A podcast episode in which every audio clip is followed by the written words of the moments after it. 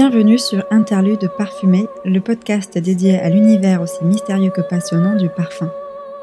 Le sujet du jour a plutôt mauvaise presse, et à l'heure du greenbashing, parler de chimie est un acte pédagogique. C'est certainement le plus technique des épisodes diffusés jusqu'à présent sur ce podcast, que je consacre donc à l'histoire de la chimie des parfums. J'adopte d'ailleurs un format un peu spécial parce que c'est un sujet trop vaste pour être traité en un seul épisode. Je vous propose donc une série d'épisodes diffusés sur plusieurs semaines pour s'intéresser en profondeur au sujet, avec des histoires de chimistes, de leurs découvertes, des histoires de parfums et de parfumeurs. Pour les jeunes pousses de la parfumerie qui nous écoutent, vous retrouverez dans le descriptif de l'épisode le lien vers un article qui définit les termes techniques et les notions à connaître pour apprécier pleinement les histoires racontées par mon invité. Les étudiants en parfumerie ont une fâcheuse tendance à détester la chimie. Et soit dit en passant, c'est un peu la même chose du côté des consommateurs. Ils s'intéressent d'abord à l'aspect artistique et sensoriel du parfum plutôt qu'à sa technique. Et c'est bien normal. Pourtant, si on veut réellement comprendre le parfum, la chimie peut s'avérer être une excellente alliée. C'est en tout cas le message porté haut et fort par mon invité du jour, Olivier David, un personnage passionné et passionnant, doté d'une multitude de casquettes. Il est avant tout enseignant-chercheur en chimie et responsable du master de parfumerie FESAPCA, géré par l'Université de Versailles-Saint-Quentin en partenariat avec l'École supérieure du parfum. Il est aussi chroniqueur au collectif NE, dont je vous conseille vivement les magazines et ouvrages de leur librairie. Olivier David donne aussi des conférences à l'ensemble de la profession par l'intermédiaire de l'osmothèque. Et enfin, une dernière activité et non des moindres, Olivier a aussi monté un laboratoire de recherche et développement de matières odorantes au sein de son université. Maintenant que vous en savez un peu plus sur mon invité, laissons place à son sujet de prédilection. Car si Olivier s'est épris du parfum, c'est bien par l'intermédiaire de la chimie. Depuis que j'ai l'âge de 6 ans, moi j'avais vraiment une vocation de... Je voulais être chimiste assez, euh, assez rapidement. Et puis bah, les études ont fait que ça a pu se faire de manière très euh, rectiligne. Euh, faire le bac, l'université, aller à la thèse, et puis faire tout ce qui, enfin tout ce que fait un, un, un futur chercheur euh, qui rentre à l'université. Euh, mais j'étais pas spécialement attiré par le parfum. En fait, j'étais beaucoup plus à l'aise avec les aromaticiens. Les, enfin, on m'a surtout fait travailler avec les aromaticiens et les cosméticiens. Et puis, euh, il y a, c'était quoi, en 2011-2012, euh, le professeur, ben, c'était Régis Goumont hein, qui gérait le, qui gère le master, euh, qui faisait aussi le cours de chimie organique et qui, avec ses emplois du temps, pouvait plus. Il m'a dit, ben, est-ce que est-ce que tu voudrais reprendre euh, le, cours de chimie pour le master, donc aux trois aux trois domaines? Et puis en fait, j'ai découvert que du côté chimie, il y avait des choses absolument géniales. Si on compte, en fait, il doit y avoir trois ou quatre prix Nobel hein, qui ont sur des sujets qui ont donné des molécules pour les euh, pour le pour les parfumeurs. Et puis en même temps, en fait, j'ai découvert le site au parfum. Au bout d'un moment, en fait, la passion te prend, donc tu te mets à acheter des parfums, tu te mets à sentir plein de choses, et puis bah tu tout s'empile en quelque sorte, et puis euh, d'un seul coup, voilà, on arrive où, euh, où, on se dit bah ouais, moi j'aimerais bien aussi faire des molécules, j'aimerais bien travailler pour les parfumeurs, et mais en tout cas, euh, les contacts que j'ai avec les gens que j'aime dans la parfumerie font que c'est, je trouve ça hyper enrichissant. Euh, c'est, je m'éclate quoi.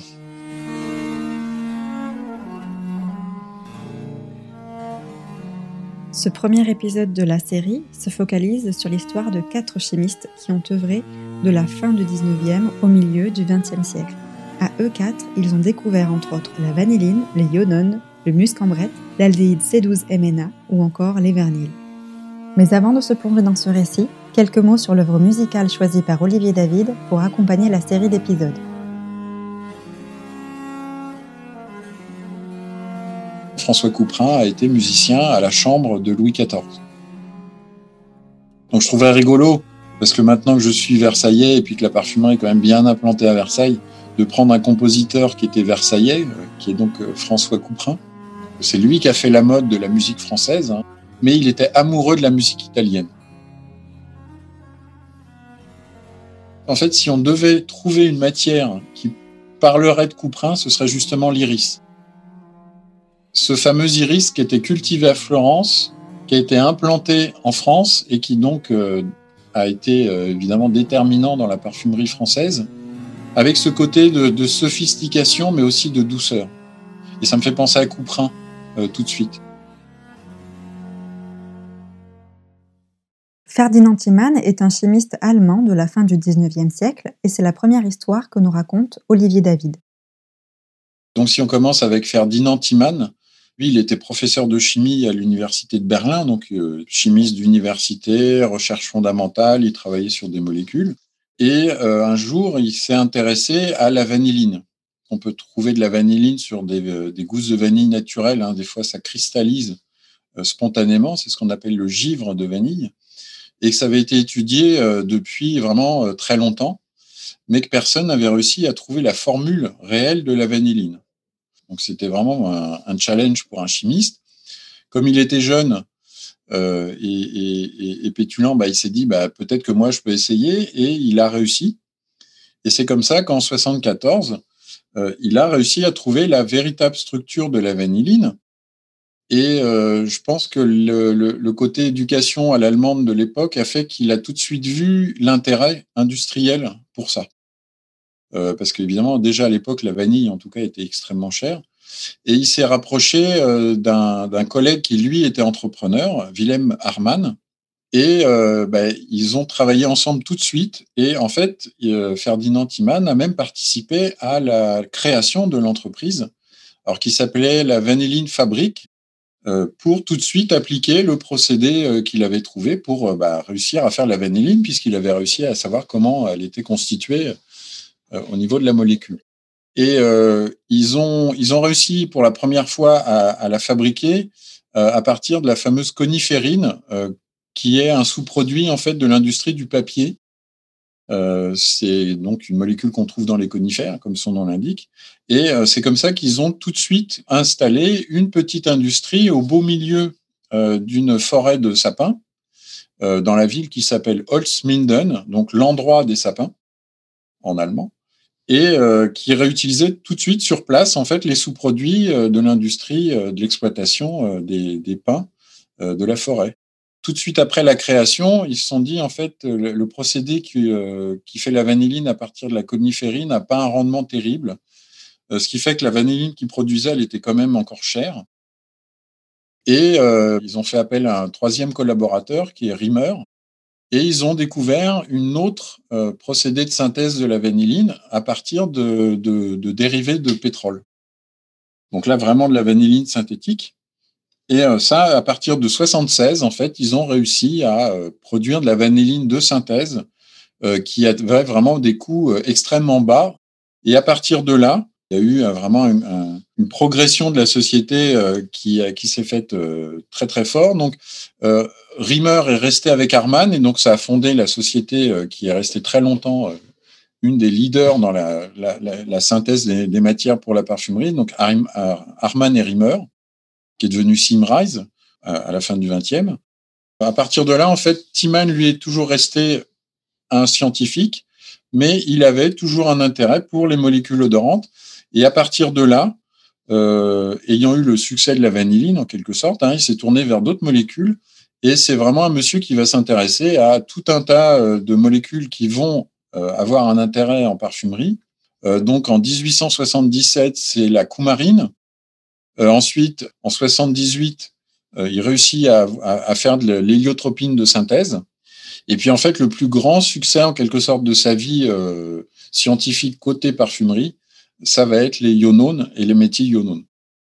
Euh, parce qu'à partir de là, en fait, euh, Harman et Rimmer finançaient des recherches et ils ont notamment voulu financer des recherches sur l'essence de violette, puisqu'à l'époque on avait de l'essence de violette qui était, le produit le plus cher de la parfumerie, mais de loin. Et à tel point, en fait, que à côté, le, beurre d'iris était considéré comme euh, peu onéreux. Donc, euh, c'est dire si c'était une matière euh, exorbitante. Et alors, ils vont pas réussir malheureusement à, isoler ce qui donne leur odeur à, à l'essence de violette, mais ils se sont dit, bah justement, il y a une odeur qui est très proche, c'est le beurre d'iris. Pour nous, c'est beaucoup moins cher, donc on va essayer d'étudier le beurre d'iris. Et là, ils ont réussi assez vite. Ils ont trouvé, euh, ils ont réussi à isoler les irones euh, du beurre d'iris. Et euh, c'est une sorte de, là pour le coup c'est le hasard en quelque sorte, en essayant de fabriquer de l'irone synthétique, il réussira à faire des ionones. Et là, ça va vraiment être une révolution parce que donc en 93, euh, il a les ionones. Ils ont apparemment, sûrement un peu avant, eu des contacts avec Roger Gallet, puisque en 1893, en même temps qu'il dépose le brevet, en fait, Roger Gallet sort la fameuse sa violette. C'était Vera Violetta hein, dans mon souvenir. Et puis ensuite, bah, il va évidemment faire des dérivés. Il va faire les méthylionones, qui sont des matières qui sont euh, hyper, euh, hyper importantes en parfumerie, hein, puisque euh, autant les ionones ont un, côté très violette qui, qui, est important pour faire des violettes, mais les méthylionones sont beaucoup plus versatiles, à permettre de faire beaucoup de choses en parfumerie. Et donc ça, il les découvre l'année suivante, en 94. Et puis après, bah, en fait, il va étudier vraiment quasiment tout. Il n'aura pas des succès partout, euh, mais par exemple, en 95, il va avoir euh, des, des synthèses pour le linalol et le géraniol. Euh, donc là, il avait étudié. Alors le linalol, à l'époque, ils étudiaient plutôt le bois de rose, et le géraniol, c'est parce qu'il étudiait l'essence de rose bulgare. Donc c'est vraiment quelqu'un qui a eu un, une chance au début de sa carrière. Ça lui a permis ensuite ben, d'avoir des contacts rapprochés avec une société auquel il a participé pour la fondation. Lui, en quelque sorte, il, posait les jalons à chaque fois qu'on lui disait bah, cette molécule est intéressante. Il lui disait pas de problème, j'améliore le procédé. Puis une fois qu'il avait fini, il passait à, à la matière suivante.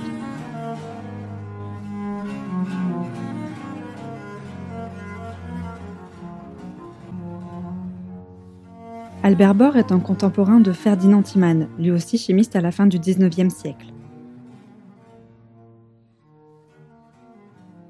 Albert Bohr euh, était alsacien, mais à une époque où, euh, où l'Alsace faisait partie de l'Allemagne. Elle avait été cédée euh, par la France après la guerre. Et, et, donc, il a, Albert Bohr, lui, a le même parcours que Ferdinand Timan. Donc, c'est quelqu'un qui a fait des recherches en chimie, qui, a, qui, qui finit par obtenir un poste pour faire une thèse. Et il va faire une thèse avec quelqu'un qui avait étudié des très vieilles molécules euh, qui avait été découverte par un, apothicaire allemand euh, qui s'appelle Sigismond euh, Margraf et qui avait trouvé, de manière complètement par hasard, hein, qui avait trouvé une méthode pour fabriquer ce qu'il appelait un musc artificiel. et donc Sigismond Margraf, il avait trouvé qu'en mettant de l'acide nitrique sur de l'huile d'ambre, il obtenait une, matière un peu résineuse qui avait une forte odeur de musc. Lui, on n'a pas fait grand-chose dans son, dans son cabinet d'apothicaire, mais en tout cas, il note dans son traité euh, qu'il a obtenu une matière qui euh, sentait euh, beaucoup le musc. Et ça, par contre, si lui en a rien fait, il y a pas mal de chimistes, donc on peut suivre en gros 5-6 chimistes qui, après lui, ont essayé de comprendre ce qui se passait quand on mettait l'acide nitrique sur l'huile d'ambre et ce qu'on faisait. Et en fait, le dernier chimiste de la série, en quelque sorte, qui a étudié cette, euh, ce, ce muscle artificiel, en fait, ça a été le directeur de la thèse d'Albert Bohr, euh, qui a donc euh, donné à Albert Bohr un projet qui était d'étudier certaines molécules qui ressemblaient à ce qu'on trouvait dans l'huile d'ambre pour voir si on obtenait des odeurs de musc en mettant de l'acide nitrique. Et en fait, pendant sa thèse, il va réussir. Il va trouver une molécule euh, qui ressemble beaucoup à ce qu'on trouve dans l'huile d'ambre et qui euh, donne une odeur de musc vraiment très forte. Euh, et donc qui, qui, est évidemment très rare, hein, parce qu'à part le musc et la civette, à l'époque, on n'avait pas beaucoup de produits à odeur de musc. Et en fait, il va passer sa thèse et juste après, il s'est dit, ben, cette découverte, je vais la valoriser, donc plutôt que de la publier et de la rendre publique, je vais la breveter. Et c'est comme ça, en fait, qu'en 1888, c'est lui qui dépose le brevet du musc, alors il appelle ça le musc toluen. Et euh, il sera connu très très vite en fait sous le nom de musc bord, euh, puisque les parfumeurs vont lui donner le nom en fait de l'inventeur. Et je sais qu'en ayant discuté avec euh, les parfumeurs de chez Guerlain, en fait, on trouve les formules de chez Guerlain qui, dès 1889-1890, incorporent du musc bord dans les formules. En 91, il découvre euh, le musc en brette. Euh, c'est pas lui qui le découvre, mais c'est lui qui va améliorer le procédé pour fabriquer le musc xylène. Et pareil pour le musc cétone. Musc xylène, ambrette et cétone, ça va vraiment être les grands, les grands piliers euh, des notes musquées jusque dans les années 70, hein, en gros. Par exemple, le muscambrette, qui est le plus cher parce que la synthèse demande plus d'étapes, elle est un peu plus délicate. Donc à la fin, le muscambrette est un peu plus cher, mais il a des facettes qui sont vraiment uniques, légèrement florales, légèrement anisiques. Et par exemple, on, dit hein, toujours que l'air du temps euh, de Nina Ricci euh, par Fabron euh, aurait pas pu exister s'il n'y avait pas eu le muscambrette. À l'époque, en fait, quand ils l'ont commercialisé, ils trouvaient que la note du muscambrette rappelait celle de la graine d'ambrette. De nos jours, on trouve que c'est quand même pas très proche. Hein. On, a des muscles comme l'exaltolide ou l'ambretolide, justement, hein, qui sont beaucoup plus proches. Mais il n'y a absolument pas de muscambrette dans, dans la, graine d'ambrette. Donc c'est quelqu'un qui avait, pour le coup, lui, tout de suite l'esprit l'esprit entrepreneur j'ai trouvé quelque chose d'intéressant qu'on peut commercialiser, je le protège et je le fais produire. Et puis ce qui est marrant, c'est qu'à la fin de sa vie, euh, quand euh, les brevets auront expiré, donc euh, bah, il, il a plus tellement de, revenus en fait de de l'exploitation de ces brevets, il va fonder une petite société dans sa à côté de l'Allemagne qui va appeler Flora. Il va installer cette petite société à Dubendorf et euh, cette société Flora, en fait, va perdurer de fil en aiguille, elle va finir par être achetée par Givaudan. Et en fait, c'est sur le site euh, de l'usine de Monsieur Bord que Givaudan va me faire son, euh, son grand pôle de recherche et développement. Alors, ils ont déménagé, je crois, il y a, il y a un an ou un an et demi. Donc, ils sont plus là-dessus. Et ils ont retrouvé apparemment dans le sous-sol des produits que Monsieur Bord avait laissés quand, il, quand il a arrêté la société Flora.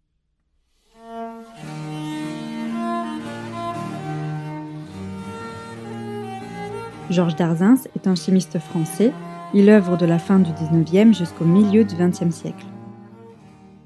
Alors là, on était, on était en Allemagne, hein, parce que euh, en fait, il y avait un réseau d'universités et d'écoles d'ingénieurs qui était très développé en Allemagne et qui formait donc des chimistes qui étaient sensibilisés aux, préoccupations industrielles, on dirait comme ça euh, de nos jours. Hein. Euh, alors en France, c'était également aussi le cas. On était une des grandes, l'autre grande, grande nation de la, de, la chimie, puisque c'est euh, la fin du 19e siècle et le début du 20e siècle, c'est les grands progrès de la, de la chimie, et notamment de la chimie organique, qui permettent de, découvrir des molécules et de les fabriquer. Et il y en a un qui est extrêmement marquant pour l'industrie de la parfumerie, c'est Georges Darzins.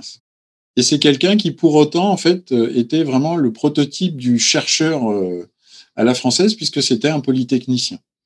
Donc quelqu'un d'extrêmement doué euh, qui touchait à tout puisqu'il était très bon en physique, en maths. Euh. Et en fait, il va, euh, il va travailler dans le laboratoire de, Polytechnique et il, va, il trouver ça intéressant, les molécules. Et puis apparemment, c'était quelqu'un qui avait l'air assez bon vivant et donc il va aussi s'intéresser à l'odeur. Et il va faire des petites recherches, mais vraiment, il dit en quasiment dilettante, hein, pour s'amuser euh, sur des molécules, et euh, il va trouver des choses. Euh, ce qui fait qu'il va assez vite attirer l'attention de, des parfumeries Pivert. et donc, il devient le directeur du laboratoire de recherche des parfumeries Pivert. Alors, ce qui est extrêmement novateur hein, pour l'époque. Hein. Je crois qu'il venait apparemment une ou deux fois par semaine dans le laboratoire et il gérait le laboratoire qui faisait vraiment que des molécules odorantes.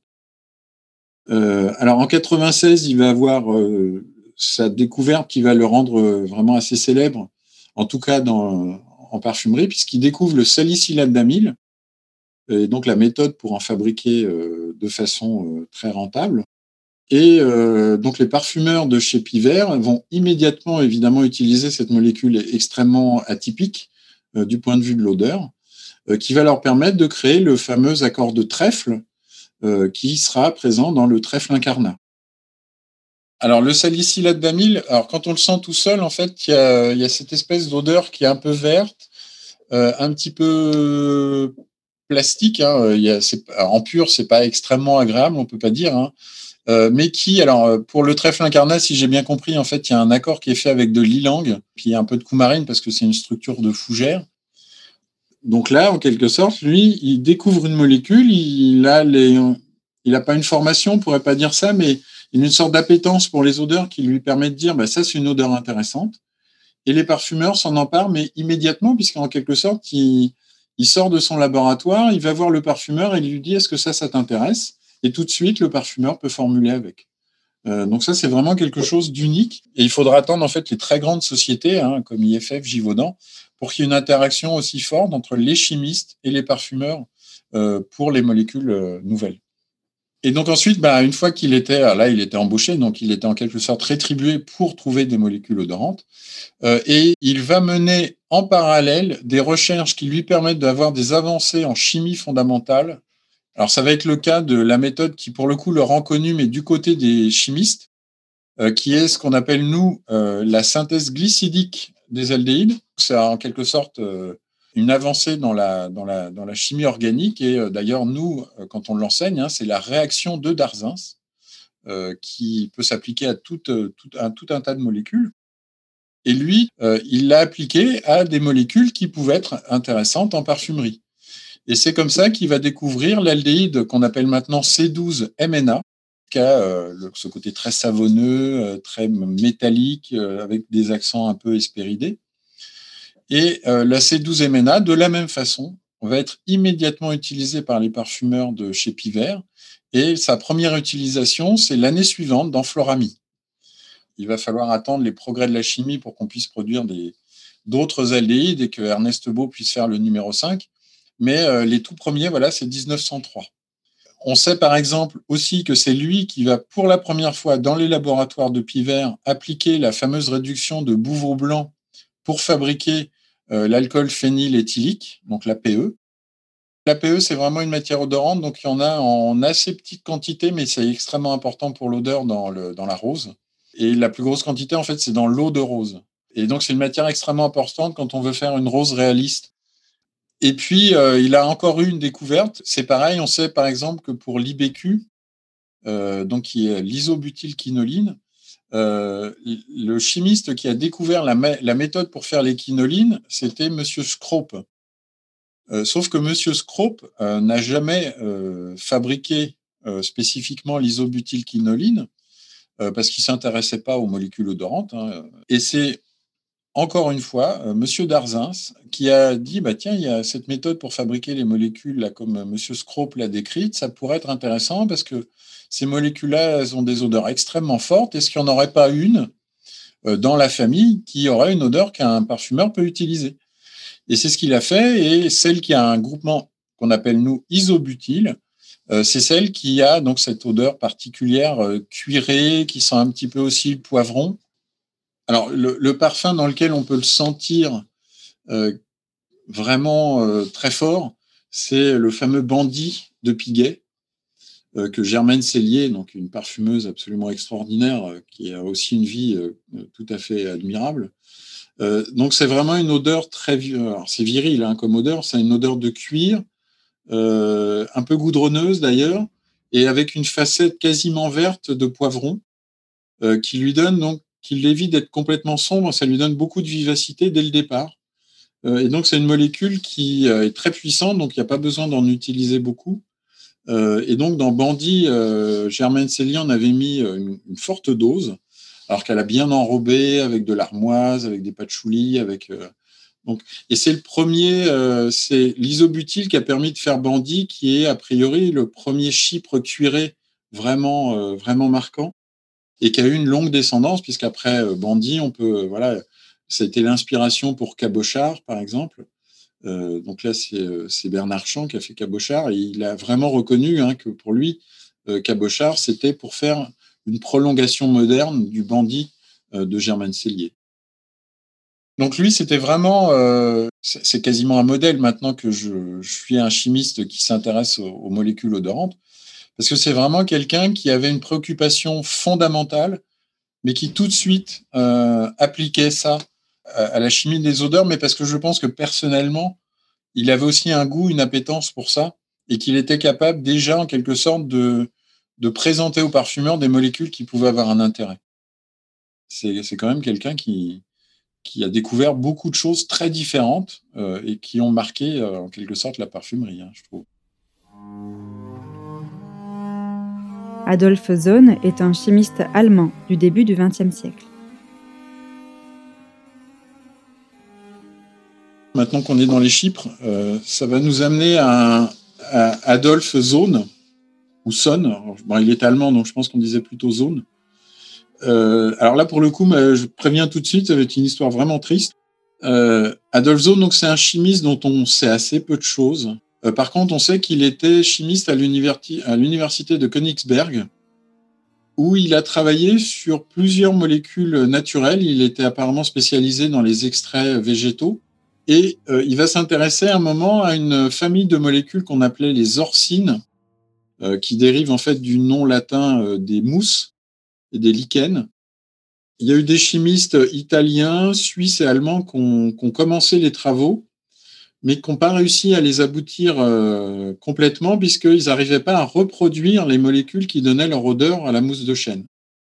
Lui va y arriver. Alors à l'époque, dans ses publications, ils appelaient ça la méthylorcine, mais ce sera plus connu ensuite sous le nom d'évernil, euh, qui est donc la molécule qui donne son côté très moussu, très sous-bois à la mousse de chêne.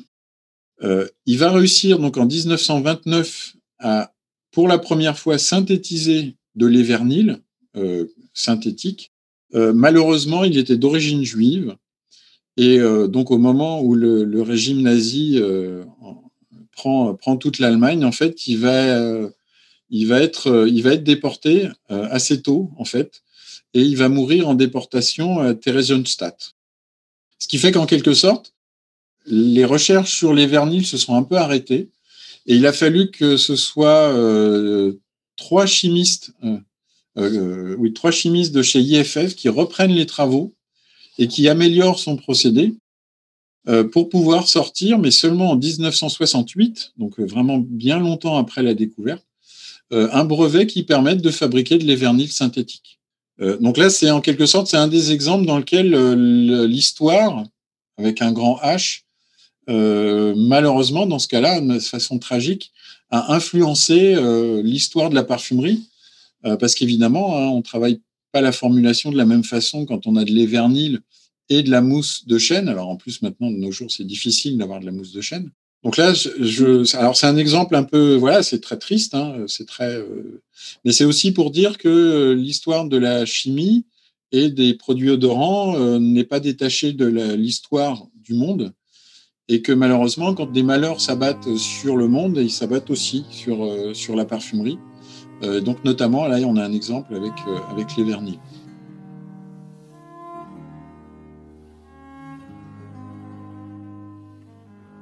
Le premier volet de la série sur l'histoire de la chimie des parfums s'achève ici.